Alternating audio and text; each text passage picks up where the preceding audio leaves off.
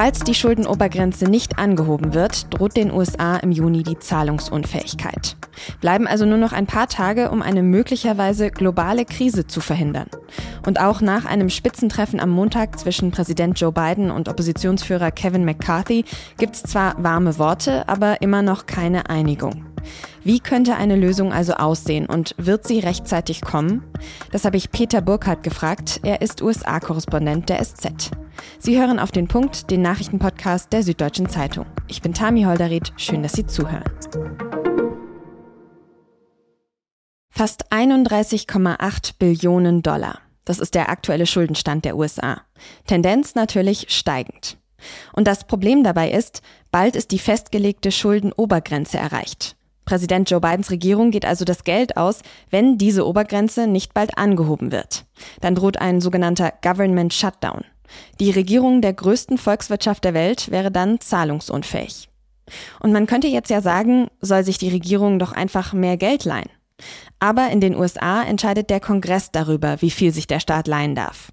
Dieser Betrag kann nur angehoben werden, wenn beide Kammern des Kongresses, also Senat und Repräsentantenhaus, zustimmen. Und im Repräsentantenhaus haben aktuell die oppositionellen Republikaner die Mehrheit.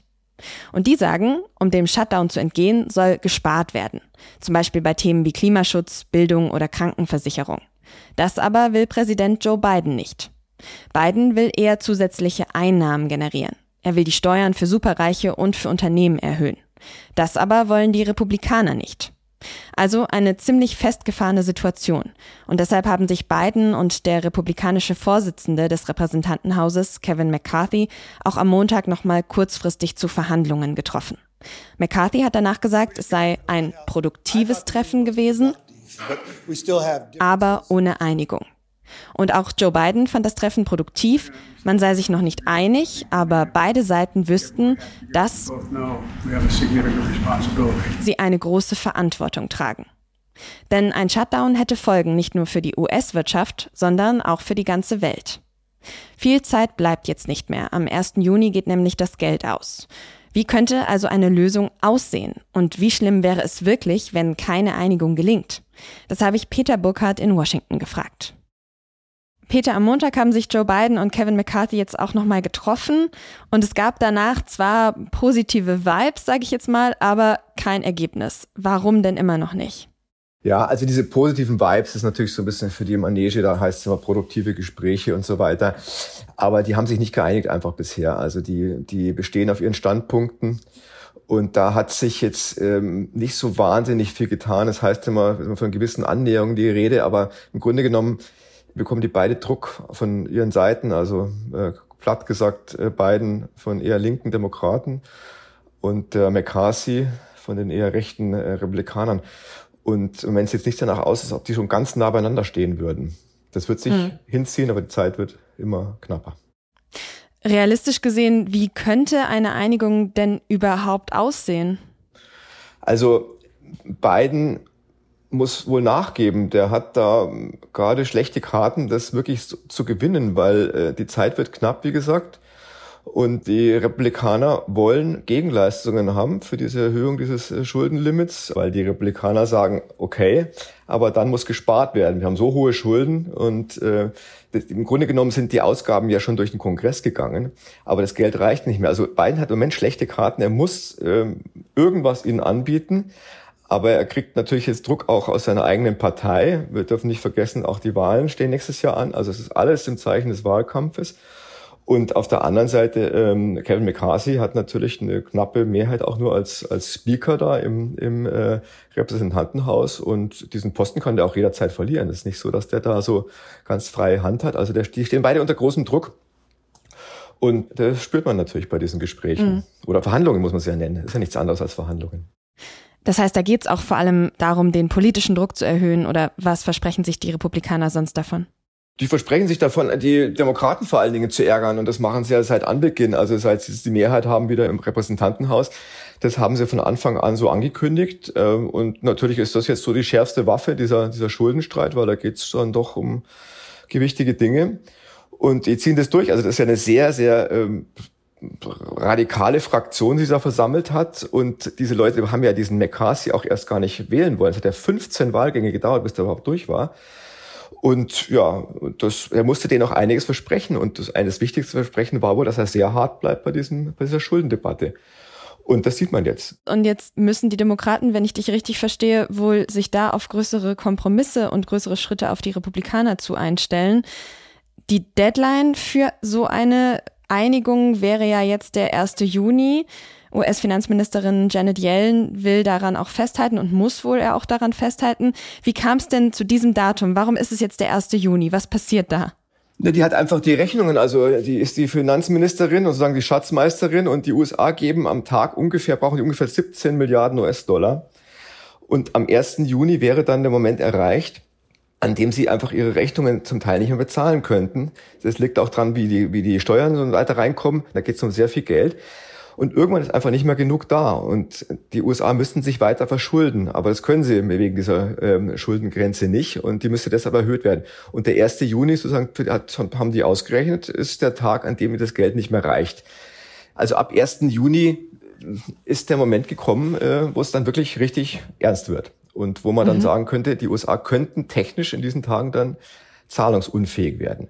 Dann machen wir das doch mal konkret, weil das, wir sprechen immer über eine Zahlungsunfähigkeit, aber was würde ein Government Shutdown denn tatsächlich für die USA bedeuten? Also welche Folgen hätte das im Land und für die Menschen, die im Land leben?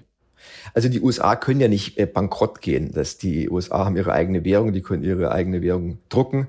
Das wird nicht passieren aber sie können bestimmte Rechnungen einfach fürs Erste nicht mehr bezahlen. Die werden also sozusagen also, also zahlungsunfähig, äh, was ihre eigenen Rechnungen betrifft und theoretisch natürlich auch was ihre Zinsverpflichtungen und, und ihre Schulden betrifft, aber das, äh, die werden natürlich bedient, äh, die, die Gläubiger. Und dann ist die Frage, sagt der Janet Yellen, dann gibt's äh, harte Entscheidungen zu treffen. Ähm, was bezahlt man nicht? Natürlich werden die USA also ihre finanziellen äh, ähm, Verbindlichkeiten weiter bedienen. Das wäre ja sonst eine Katastrophe für die Finanzmärkte, die ohnehin unter Umständen dann schon nervös werden könnten.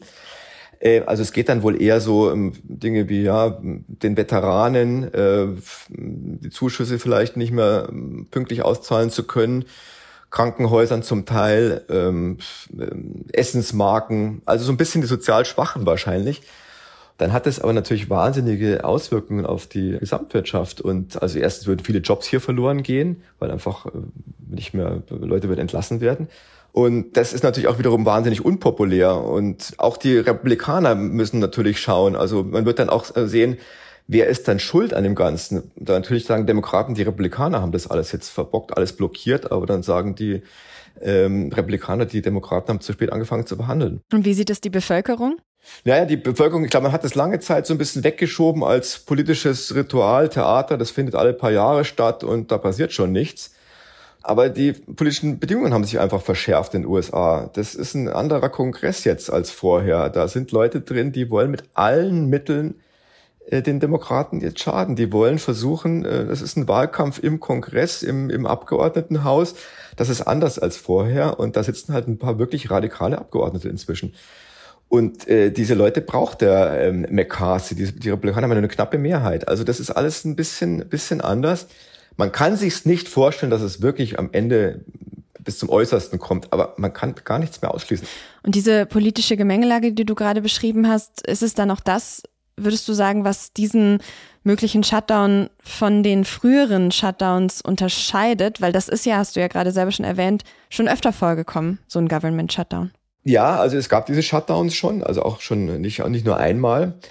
Aber in diesem Fall, wie gesagt, es ist, äh, das ist dramatischer, als es bisher war. Im Januar hieß es noch, na ja, dann im, im, im Sommer vielleicht. Aber jetzt ist halt plötzlich äh, schon äh, Ende Mai und das heißt, es wird jetzt sehr knapp.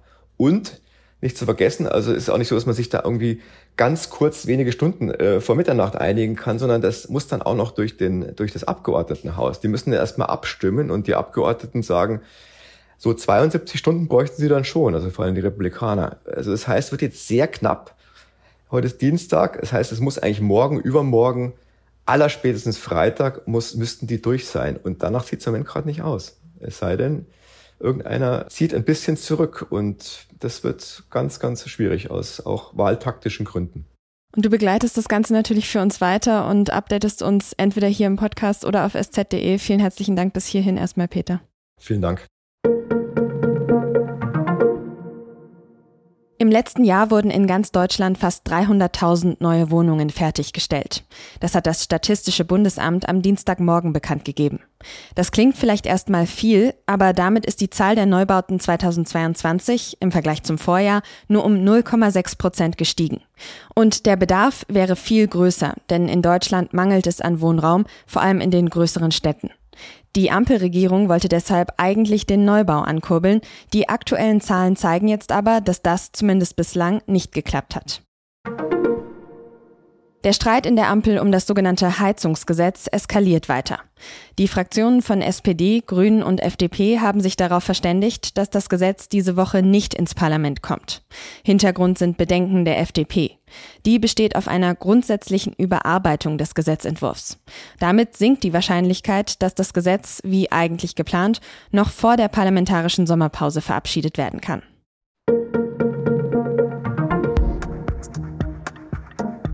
Wenn ich an die Corona-Pandemie denke, dann kommt mir das alles schon sehr lange her vor. Ich glaube, die Verdrängung funktioniert da bei mir einfach ganz gut. Aber an ein paar Dingen im Alltag merke ich dann doch immer wieder, so weit weg ist diese Zeit einfach noch nicht.